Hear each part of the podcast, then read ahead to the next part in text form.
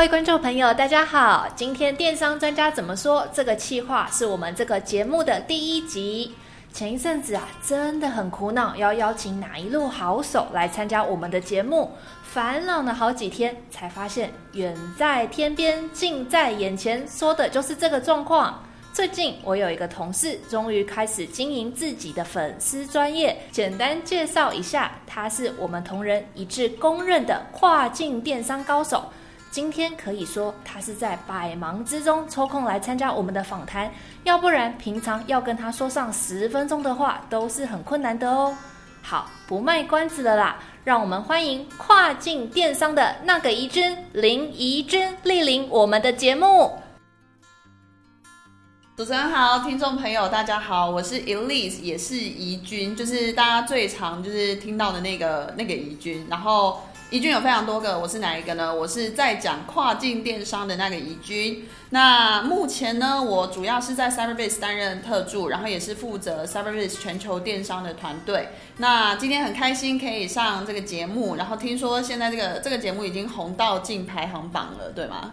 不敢说啦，呃，主要是希望可以靠这一集再拉高一下我们的排名，哈哈。没有，话说回来，今天的主题是想要让 Elise 帮跨境电商的入门者解十道常见的问题。在开始问问题之前，想先问一下 Elise 最近开始经营粉丝专业的原因是什么？上面有什么精华可以跟我们的听众朋友分享分享的呢？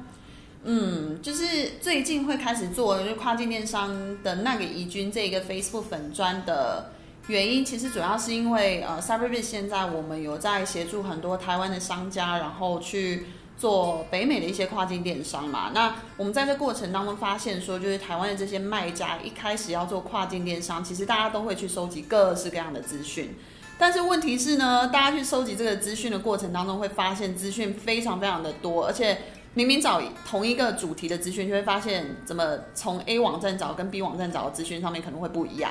那我们发现这个资讯的落差跟不正确性，其实常常会误导很多卖家在做所有跨境电商上面的准备。那既然我们自己就是在这一个领域有非常多年的实战经验，那也知道哪一些呃做法会是比较合适的一些做法，那就干脆直接开这个粉砖，把我们知道的呃我们的实务经验也。透过这个粉砖分享给所有对跨境电商有兴趣的朋友，然后可以来来直接直接根据我们的实务经验，然后去做一些呃决决策，对，然后也是透过这个这个我们提供的这些资讯，然后能够少走一些弯路啦，就不会不会那么辛苦，然后自己还要去找各式各样的资讯，然后精华的话，我嗯其实。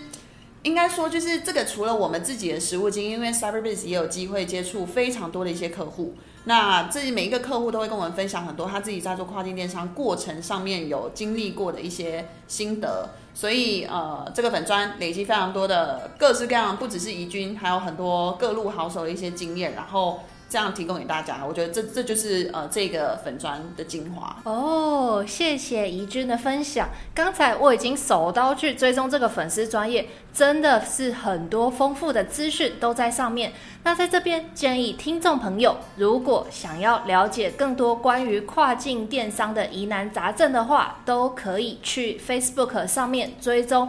跨境电商的那个宜君这个粉丝专业来收取跨境电商的第一手消息。那我们就废话不多说，直接进入今天的主题，来问跨境电商的入门者应该知道的十个问题，让怡君为你领路，进入电商领域不怕迷路。第一题想问怡君的题目就是啊，跨境电商到底是什么东西呢？嗯，好。呃，跨境电商的话，其实大家可以把它想象成，就是像我们现在人是在台湾嘛，但是透过不管是像是呃独立的品牌的网站啊，或者是一些跨境电商的一些平台，那我们可以把这个商品然后卖给国外的一些这些消费者，像是呃至于是哪一些平台呢？像是大家应该都会有听过，就是很有名的像亚马逊嘛，Amazon，然后 eBay，像台湾有这些虾皮，然后拼柜这一些都有在做跨境电商的这些平台。那除此之外呢？因为现在科技就是越来越发达嘛，所以其实呃，台湾的这一些这些电商的平台，其实也都有提供这些跨境销售的一些相关的一些串接的功能。然后让呃台湾商家如果想要做跨境电商的话，有更多更多各式各样的一些选择，而且不同的平台服务之间哦，还可以互相搭配使用。举例来说，像 Cyberbiz，我们本身是做自建的独立的品牌购物官网嘛，但是呢，我们的品牌官网呢就有跟亚马逊的仓储跟物流去做串接，所以等于说你用 CyberBase 的系统开北美的购物官网。但是这个消费订单，你可以呃，这个订单资讯会直接被打到亚马逊的仓库，直接利用亚马逊很强大的仓储物流系统去帮你做出货。这就是所谓的在不同的呃电商平台之间，或是电商的系统服务之间，还可以做一些搭配的串接功能的一些使用。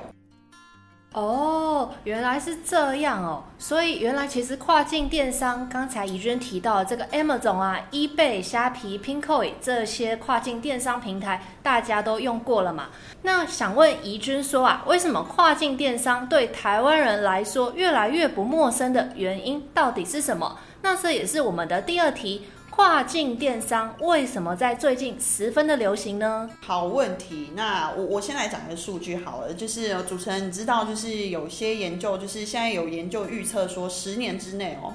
跨境电商的全球总值会是现在的八倍之多吗？哇哦，应该不知道对不对？好，不知道。其实主要的原因是因为就是奠基在就是本来电商它就是一个很爆发性成长的一个产业，那尤其是呃最近一两年，因为受到就是 COVID-19 就是这个疫情的冲击，其实大家都知道。疫情的原因嘛，实体没有办法再从传统的这些实体的通路去做一些消费，所以整个消费者的他们的购物行为都从线下的实体消费转换到线上的消费行为。一旦就是这些以前都没有用线上消费过的这些消费者，一体验到线上消费，哇，整个就是便利，各种便利。他们体验到这样的便利以后，其实他们很难就消费习惯已经被转变了，他们就很难再回到以前传呃以前那种他们习惯的线下消费的模式，所以。现在又透过就是疫情的一个原因，所以整个电商的呃成长又被加速给提升，对，所以这个应该相信大家都有所感觉。那呃其中呢，跨境电商它又有很高的一个成长力度的原因，其实有两大点。第一个是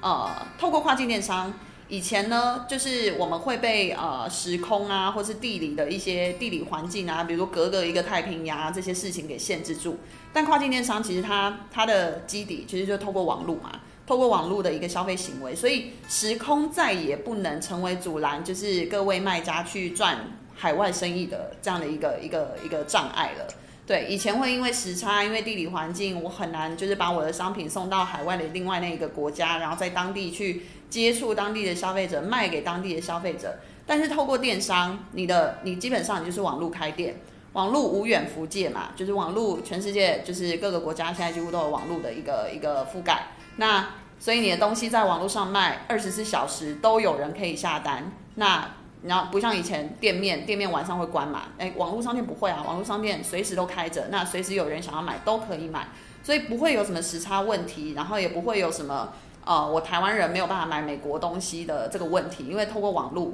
完全就没有时差跟地理环境这些限制。那既然少了这些限制，你觉得哎，既然能多赚这些外币，那那当然何乐而不为？对，这这这就是为什么跨境电商可以有这么快速的一个成长。那第二个就是做跨境电商还可以，呃，有的一个好处是在于说，它可以减少传统就是贸易的那种链条。传统的一些贸易链条，它中间有各式各样的一些代理商嘛。那每过了一层代理商，每一个人都要赚钱呐。每一个中间经过的代理商、经销商，其实大家都要赚钱，所以在中间都会有一定的利润上面的一些抽佣。对，举例来说，呃，大家应该有感觉，一些国外的一些这些牌子，他们的衣服要进台湾来卖。那一定会有一些呃，中间会有这些所谓的代理商的产生，然后去帮他们去做一些不管是行销的活动啊，或者一些批销啊、呃批发，然后来去赚取中间的这样的一个利利润的一个价差。但是现在不一样了，透过电商这一些品牌商、这些呃制造厂，他们可以直接透过电商，然后开他们自己品牌的一些网店，或者上电商平台。直接就可以接触到终端的消费者，再也不需要透过中间一层又一层的代理商，然后去做做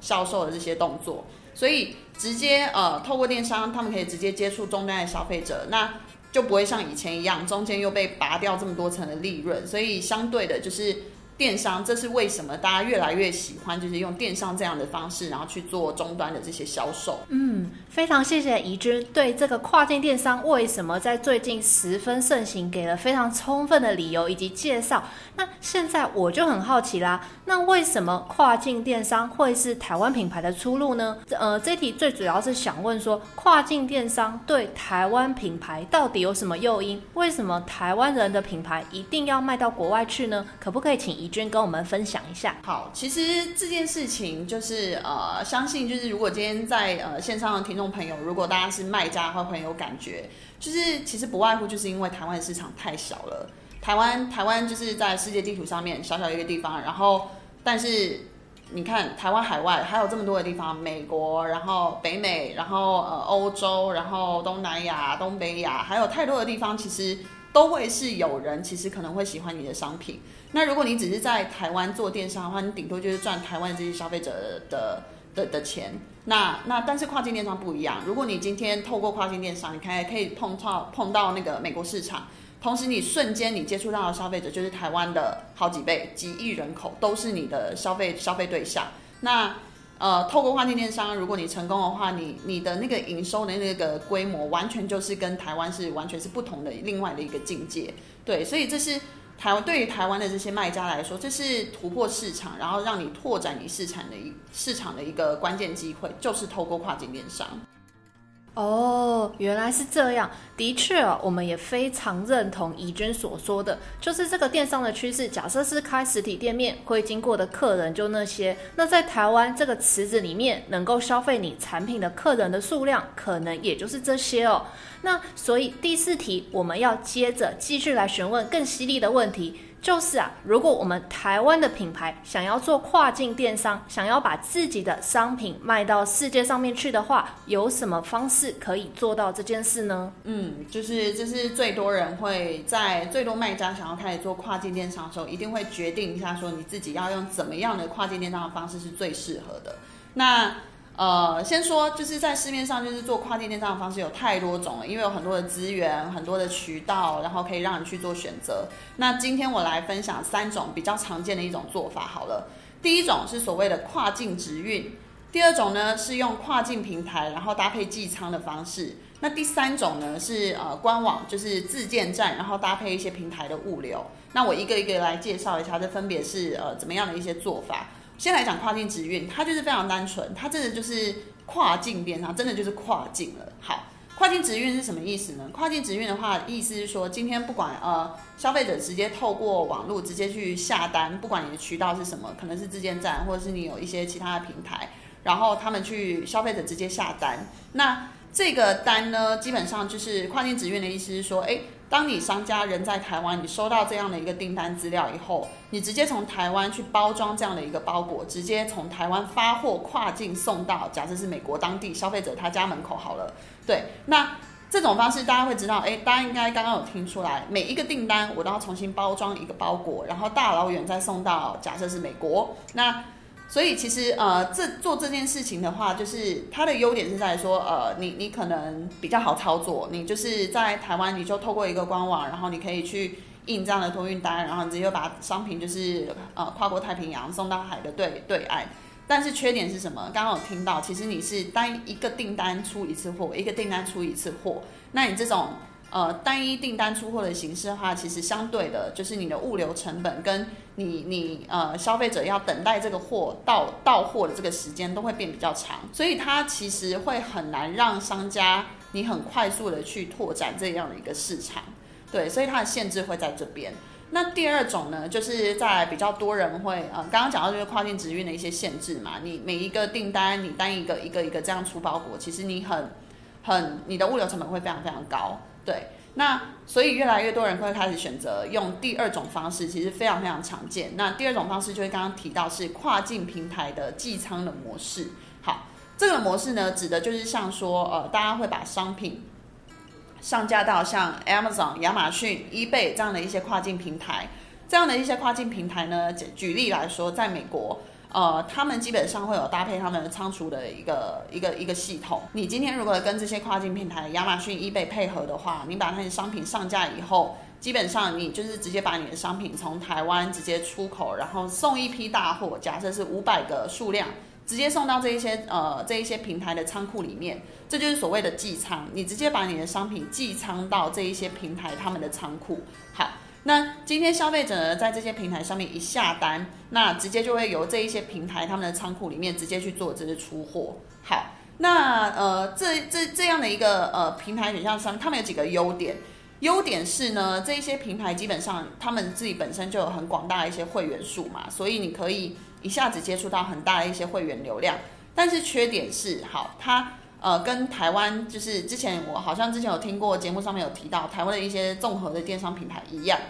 因为你是透过平台去做销售，它提供你很高的一些流量，相对的它会抽抽成会比较高。那同时呢，这些平台上面大家都上这个平台，然后竞争强度就非常高，所以你很难去建立你品牌的一些忠诚的一些粉丝。你可以直接想象，它就像线上的百货公司，消费者一进来，他找了他打了一个关键字，找了这个商品，他同时看到比如说上百种选项，上百个品牌，所以你很难在这么多的品牌里面脱颖而出，去建立你品牌的一个识别，所以你很难去养成你忠诚的一些会员。对，那另外呢，就是还有一些呃限制，像是这些平台的话，尤其像亚马逊，就是最近因为疫情的关系，甚至会控制你每一个商家进仓的这个货量。对，这些是平台上的一些限制。对，那呃再来的话，就是如果是你跟平台去做做一些配合的话，平台的话基本上就是他说了算嘛，他会定各式各样的一些规则。举例来说，你的商品如果要入仓的话，你你可能会需要符合他们商品上面的一些。呃，规范，比如说，如果你是清洁用品，你可能会要符合平台上面可能会要求要呃，你附带一些说这个这个产品它的成分是不是易燃物等等等。那尤其像亚马逊的话，因为他们的呃服务的卖家数真的非常非常多，所以他们在商品危险物品上面一些管控上面又更加的一些严格。那这些就是跟平台上面去做一些配合上面会需要特别注意的一些地方，也是一些限制。好。那所以呢，因为上面讲的这些限制，所以近年来越来越多人意识到，哦，其实跟平台一起配合，其实真的是非常非常的呃卡关，对，所以越来越多人会倾向于自己要去建立品牌的自己的官网，因为透过自己的官网，你就可以养养，就是培养你自己品牌的一些忠实的一些粉丝嘛，就是你的会员，所以越来越来越多人会开始走刚刚讲到的第三种做法，就是呃官网。你开了一个官网，但是你搭配利用就是这些平台的物流去出货，那这是一种新的模式。那举例来说，就像呃我们我们家 Cyberbiz 的北美的购物官网已经串接了，就是亚马逊的 FBA，就是亚马逊出货的那个仓储物流系统。所以呢，今天北美的消费者直接在这个北美的购物官网一下单，系统就会直接把这个订单资讯抛到亚马逊的仓库，让亚马逊的物流系统去出货。所以呢，它等于说就是直接结合，就是呃用官网收集消费者的会员资料，然后让后续可以去用再行销来使用。同时呢，我又利用了亚马逊非常强大的物流系统来去做快速的配送，等于说我直接结合了官网跟平台各自的优势。那总的来说，就是呃综合下来的话，其实许多呃台湾的卖家要去做跨境电，要去开始做跨境电商的时候，其实现在。同时，如果有足够一些预算，其实大家会双管齐下。比如说，他们可能同时会跟电商平台合作，像亚马逊、eBay 啊这一些平台去合作，因为要取得他们很大的一些会员流量、消费者的一些流量。但是同时呢，他们又会呃开始做他们自己的自建官网，因为他们要培养他们自己呃光自己自己品牌的一些忠实的会员，同时也透过官网去拿到会员资料。因为你跟平台配合的话，平台基本上他不会把会员的资料告诉你，他不会把这些消费者的 email 啊或是电话告诉你。那没有告诉你，你很难后续在网络上面的环境继续找到这个消费者，然后持续的告诉他说，哎，我现在有新品推出，你要不要回来看看？对，那你如果跟平台合作，他不会给你这样的资料。所以越来越多人会双管齐下，利用两个呃电商平台跟购物官网自己各自的优势来结合，来去做呃新市场上面的一个布局。对，那所以呢，就是比如说像，嗯，让让就就可以达到，就是说让商品除了在像亚马逊这样有广大流量的平台销售以外，同时我又透过品牌官网来销售，然后共用同一个仓储的出货系统，然后可以去省去就是仓储物流上面的管理麻烦。对，就是出一份力气啊，然后但是同时可以做呃两两件事情这样子。了解，谢谢怡君超级超级详细的解说哦。那现在我们都已经知道了，现在如果想要去做跨境的企业的话，一般都会采用一个比较省力的方式，就是怡君刚才提到的，替透过这个跨境平台的寄仓服务，然后使用 Amazon 他们呃强大的仓储物流的系统，那然后再加上自己来架这个官网，然后搭配平台物流来做销出货的这种模式哦。那所以现在我就很好奇，第五题接下来就要来问一下怡君，现在市面上有哪些电商平台可以来做这个跨境的服务？那后面可能就可以请怡君简称跨境电商平台，这样子比较好介绍。那想请怡君帮我们简单的介绍一下。好啊，就是跨境电商平台的话，其实呃其实有非常多种啊。那今天来跟大家分享比较比较有名的呃四家好了。第一个就是我刚刚一直有听到的亚马逊，就是 Amazon。那我相信就是听众朋友当中，应该大家都有听过亚马逊。那亚马逊主要就是他们最早的话是从呃做书籍的线上贩售起家，那现在的话是全世界最大的一个跨境电商平台，在全世界他们现在大概有十多个站点，对，包含像是呃美国、加拿大，然后欧洲的话有意大利、德国、英国这些等等等，他们在全世界有十多个站点。对，那他们目前的话，在全球的网站的流量排名是大概是第九名。对，那亚马逊的话，就是另外一个他们比较呃亮点是在于说他们的仓储、他们的物流配送系统非常非常的强大。那包含说大家之前可能在新闻上面有看到说，他们甚至有他们自己的一个货机，然后他们呃甚至前前几年就是有推出就是用像无人机配送这样的一些服务。那在他们一直在物流的发展上面是比较比较呃厉害的，对。那再来第二个介绍的平台是 eBay。eBay 的话，大家应该对那个唐龙先生打破花瓶，对我小时候的广告，对我小时候的广告，唐龙先生打破花瓶的那一支广告有印象，没错，那个就是 eBay。eBay 呢，他们到现在其实呃，他们整个的市占量还是还是不容小觑的，对。目前他们的网站的浏览排名呢是全世界的第三十八名，对。那全球的注册用户其实也有超过一点八亿，这就是刚刚提到的平台都有非常广大的一些会员流量。嗯，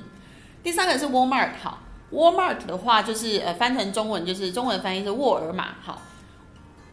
Walmart 的话呢，他们其实本身是呃美国最大的零售卖场，好，他们在二零一二年开始转型做电商平台。那他们本身的实体卖场的经验跟呃客跟他们有这些以前在实体卖场取得的这些线下客户资料这些优势，然后所以他们在夹带这些优势转型成电商平台以后，他们二零一七年他们平台的网站每一个月哦就有超过一点一次的一个访问量，因为它本来就有一些线下的一些知名度嘛，大家都大家都去沃尔玛买东西，那所以他在当时转型做电商平台上面的话，其实。呃，转型的速度非常快，然后也非常成功。那另外呢，就是他们呃，Walmart 的话，他们在二零二零年比较特别的是，他们今去年六月的时候有宣布跟 Shopify 合作，所以呃，只要是有使用 Shopify 的一些呃中小企业或是商家，他们都可以直接在 Walmart 的电商平台上直接同步上架商品。那这个是非常厉害的一些功能。对，那至于说这个功能的效益如何的话，其实现在都还在持续发展中，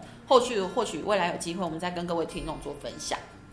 那第四个呃，这个平台就比较有特色一点，是 Etsy E T E T S Y 这个电商平台。这个电商平台呢，它比较呃商品是比较有特色的商品，它主要是手工艺商品是呃他们主要的一个商品类型。那目前这一个平台的月流量大概是在五千六百万左右，在美国的电商排名大概第第呃五十六位。那第五十六听起来好像不高，但是它是手工类哦，手工类商品的电商网站的呃全球第一。对，那目前他们 Etsy 在全球有大概超过十万名的卖家有在销售，在 Etsy 上面去销售他们自己的手工类的产品。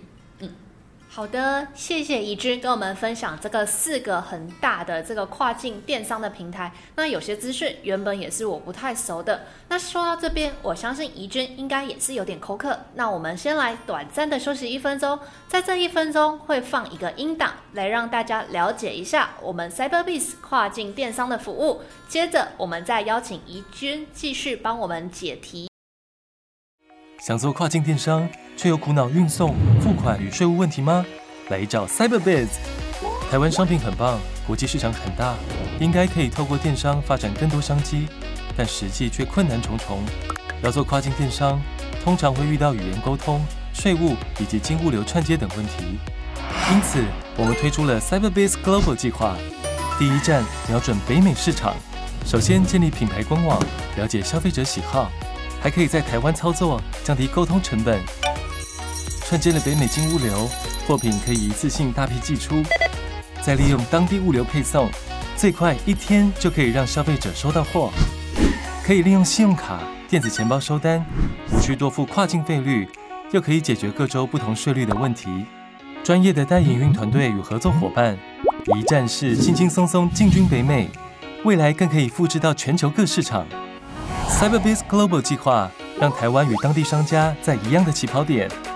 增加 MIT 品牌竞争力，让台湾好商品卖到全世界。CYBERBIZ 一站即世界。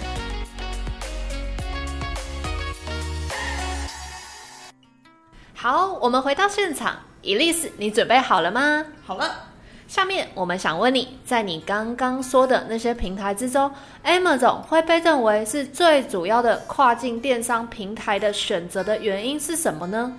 嗯，主要主要的原因，大家可以去看那个呃我们的部落格，就是有一篇叫做《电商百问二十一跨境电商平台的第一选择》，那首推 Amazon 的六大优点跟三个关键心法的那一篇文章。对，那里面的话就有写很详细，就是为什么大家会选择用 Amazon 作为主要跨境电商平台，里面有一些分析。那总结一下，其实主要的原因还是呃，因为他们的平台流量，对，就是亚马逊有非常广大的一些会员的一些流量，那他们覆盖的市场很多，就刚刚提到他们在全世界有十多个站点。那另外呢，就是呃，还有他们非常非常强大的一些物流体系跟配送的。配送的这些网络，他们都是非常非常强大，所以其实这是为什么亚马逊这几年成长非常非常飞快，然后现在占呃北美的电商的一个销售的量体大概是四成，四成到五成左右，对。好的，谢谢怡君哦。那这一题其实我们之前在电商百问的 podcast 也有跟大家稍微讲解过，所以如果大家有兴趣的话，也可以再回去看看部落格的文章，或是再看看电商百问的关于跨境系列的集数哦。那接下来我们要来问第七题：做跨境电商最关键的三大核心问题是什么呢？OK，好。呃，因为我我知道是今天的听众，应该大部分是初步想要了解跨境电商的一些听众。那今天的话，我们呃讲一些就是可能比较初步，大家会需要知道一些一些资讯。好，那呃做跨境电商的三大核心，跟我们一般在做电商的核心内容，其实基本上是是呃一样的。对，也就是三大核心，主要就是选品、物流跟金流。只是呢，因为就是跨境电商的一些一些特性跟流程比较稍微不一样，所以要注意的一些细节会有一点不同。那比如说像是物流，物流的话呢，如果像是呃看你搭配的一些平台，如果比如说你搭配的平台是亚马逊的话，其实呃我我们最常会讲呃亚马逊的平台物流的出货的方式有两种，像 FBA 的出货，FBA 是指 Fulfillment by Amazon，就是由亚马逊来帮你出货，这个叫 FBA 的一个出货服务。那如果你不是走亚马逊帮你出货的方式，另外一种就叫 FBM 的出货服务。FBM 的那个 M 指的就是 Merchant 商家，就是商家你自行出货。对，所以呃，这这是两个呃最大的一个差异。好，那呃这两种出货方式的话呢，目前的话，呃以亚马逊上面来说的话，它还是以 FBA 就是亚马逊出货来为主流。主要原因是因为亚马逊它的平台的一个搜寻的引擎，它会让有使用亚马逊出货的这个商品会取得比较好的搜寻结果排名。意思就是说，如果你商家今天是自己出货的话，今天假设我搜寻一个关键字叫做呃面霜，就是呃女性女性保湿面霜，好，那它可能会让呃是透过亚马逊出货的这个商品来取得比较在出现在就是这个搜寻结果页面比较前面的一个位置。对，那主要是因为亚马逊会判定啦，就是因为呃，它对于这个亚马逊由亚马逊出货的话，它比较可以控制它出货上面一些速度，来确保给消费者的体验是最佳化的，所以他们会比较搜寻引擎的演算法上面会比较对于就是亚马逊出货的商品会比较吃香。好，那这是物流的部分。金流的部分的话呢，其实做跨境电商主要要注意的就是有两大层面。第一个就是呃，就是销售税的一个申报。对，那这一个主要是因为美国在最高法院的二零一八年的法法规有通过，就是呃，只要是任何在美国境内有做电商的的业者，都必须要跟各州去申报这个销售税的部分。好。那第二个呢，金流要注意的部分是你，你呃，如果你是跨电商的话，你要提供就是当地消费者他们习惯的一些支付方式。那当地的消费者，呃，比如说举例来说，像美国好了，美国的话就是会比较呃习惯了两大的消费消费的付款的一个方式是信用卡支付以及一些电子钱包。好，信用卡支付方式当然就会像是呃 Visa、Master 啊，或者是美国运通。那另外呢，像是电子钱包的部分，像美国的话比较主流的话，有像 PayPal、Apple Pay，然后 Google Pay 跟 Samsung Pay。那选品，至于选品的话，其实题目真的太广了。那这个部分的话呢，就会建议就是未来可以参加就是 Cyberbiz 有关跨境电商的一些说明会，或者是去我们的部落格啊，或者是我们接下来陆陆续续会有一些线上的一些 Webinar 的一些活动的一些内容，大家都可以来参加，然后。会呃比较多有关选品上面的一些细节的一些建议，嗯，没错，这个无论是选品啊、金流或是物流这几个题目，真的范围蛮广，要深入聊下去的话，也没办法好好的聊。那请各位听众朋友放心，如果今天这一期大家的回响都很好的话，我会再把怡君拉来继续来挖掘更多关于跨境电商的美美嘎嘎。那接下来我们来问怡君第八题，也是很多店家会担心的一点哦。这一点就是呢，英文不好可不可以做跨境电商啊？这一题真的很有趣。然后，但但就是每次我们被商家问到这一题的时候，其实就会想要反问他：难道你因为英文你不好，你就不想要做海外生意了吗？其实不会嘛，对啊。所以，所以这一题的话，其实当然说就是英文不好不会是。呃，阻碍你去做跨境电商，而是你一定有其他的方法可以去解决这个问题。好，所以呃，至于说可以用什么样一些方法，比如说，如果你今天只是想要知道呃，比如说当你在做一些就是网络上面一些搜寻，你的竞品上面一些比较市场分析的话，你如果呃网络上查到一些资料，你看到英文看不懂，那其实这件事情很简单，Google 翻译其实现在翻译的非常非常的精准，直接用 Google 翻译就可以看懂一些国外一些文章，他们在写的东西是什么。那如果呢，就是呃哦，这这一个部分的话，其实我之前有在粉丝专业上面有稍微分享过，所以大家有兴趣也可以在上面呃看一下那一题，之前有提到讲到这个部分。但如果呢，今天你要做跨境电商的话，一定会有一些深入的一些英文上面一些使用嘛，比如说你的商品包装上面一些呃英文文字的一些呈现，然后你的你的行销沟通，你要用一些怎么样的行销的一些语言跟句文句来去吸引消费者的眼球，那。这样像这一些部分的话，你就真的会需要运用到一些英文的一些资源。那自己如果英文不够好的话，也不用担心，其实有非常多的外部资源是大家可以去运用的。那比如说像以前我们常常做的一些做法是，我们可能会在像一些呃发案的平台，像 Upwork、像 Fiverr，然后去征求这些专门去写英文文案的这些写手，或者是做英文的客服人员。那比举例来说，其实像菲律宾就有非常非常多这样的一些。一些这种呃个人自自由接案的这一些这些个自自由工作者，就 freelancer 啦，所以其实像你这些英文这一些的一些需求，其实可以直接在这些平台上面找这样的自由工作者。对，那像刚刚会提到说，其实菲律宾会是一个很好去找这样一些自由工作者的原因，其实主要是因为呃菲律宾人他们主要他们的英文就是母语嘛。所以他们也可以更能贴近，就是比如说，如果你是做北美跨境电商生意的话，更能贴近当地使用者的一些语言上面一些习惯。好，那要找外包资源的话，这些英文外包资源的话，我也会提供一些建议是，就是不管是因为因为老板嘛，老板们一定要确保你今天找外包资源，它是有一定的一些实力的。所以其实，在你跟这些自由工作者呃接触的过程当中，你在决定要不要雇佣他的这个过程当中。我会非常非常建议，一定要先出一些小测验来测试它实际上面上面的一些文案撰写的一些能力，一些一些在英文客服上面的一些应对啊，或是一些逻辑上面一些能力。对，就是第一个，首先你透过这样的一些小测验，你可以真的知道它的呃实力在哪里。第二个是呃，我第二个建议会是在这样的状态下，如果真的你们真的配合到一段的时间以后，觉得。呃配合上的也非常非常顺利的话，也是可以试着把这样的一个外部资源，就是甚至转换成你的内部资源。意思就是说，你可以再跟他配合下来，哎，觉得配合的非常非常顺利以后，把它转换成你内部的团队的一员，这也都是可以的。对，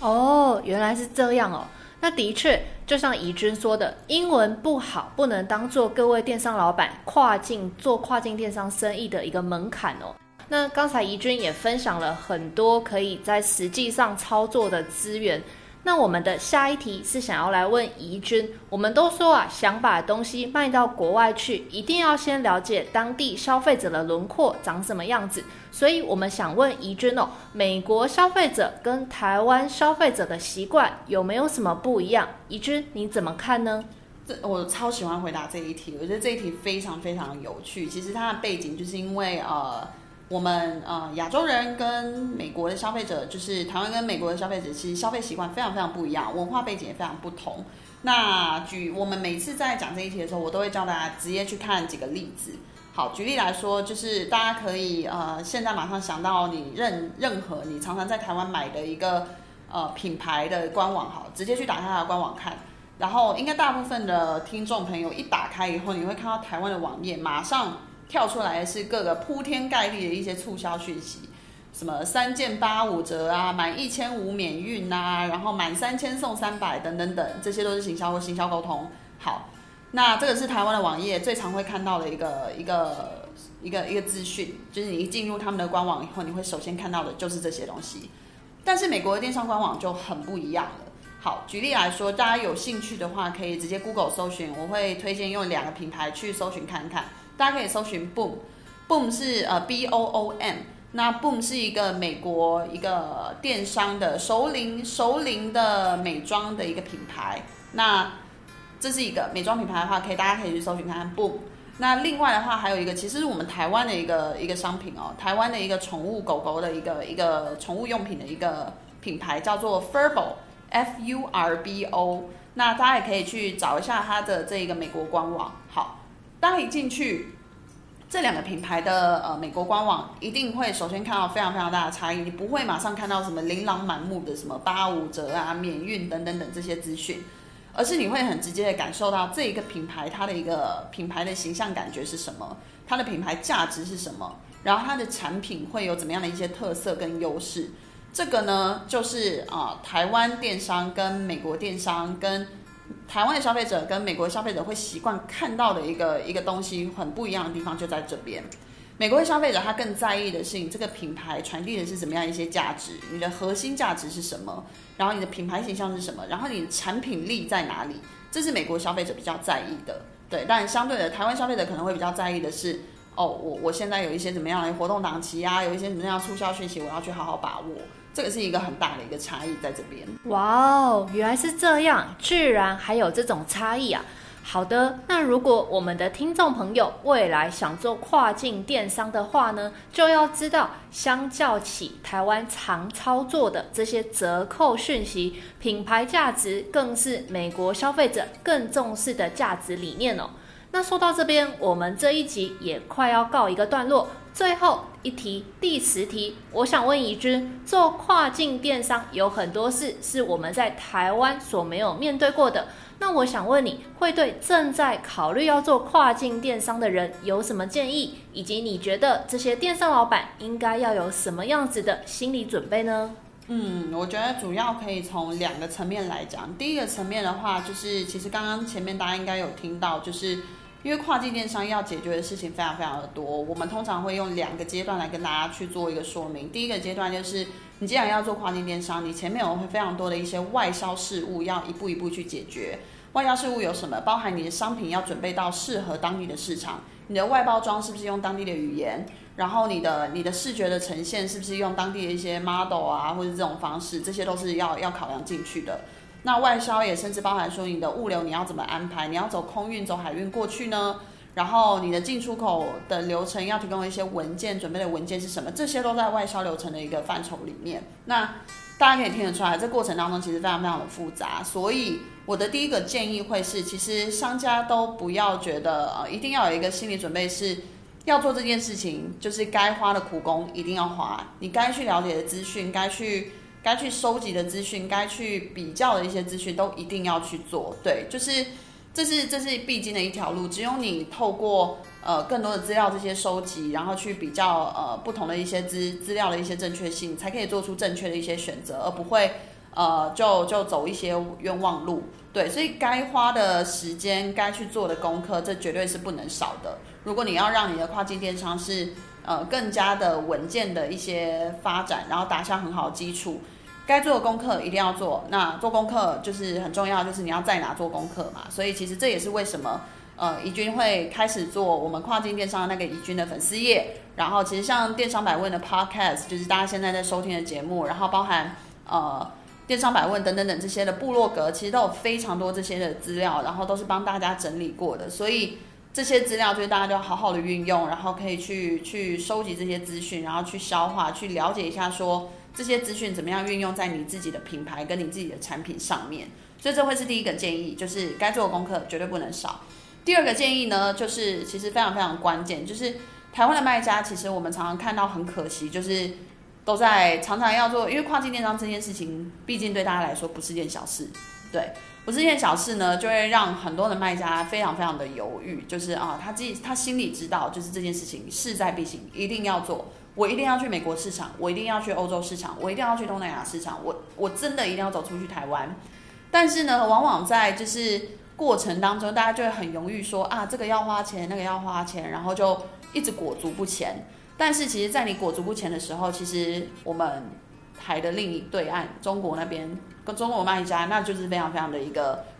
他们狼性非常强啦，就是他们非常的积极。在台湾的卖家在在犹豫的时候，他们可能跟你同品类的一百个品牌已经就过去插旗了，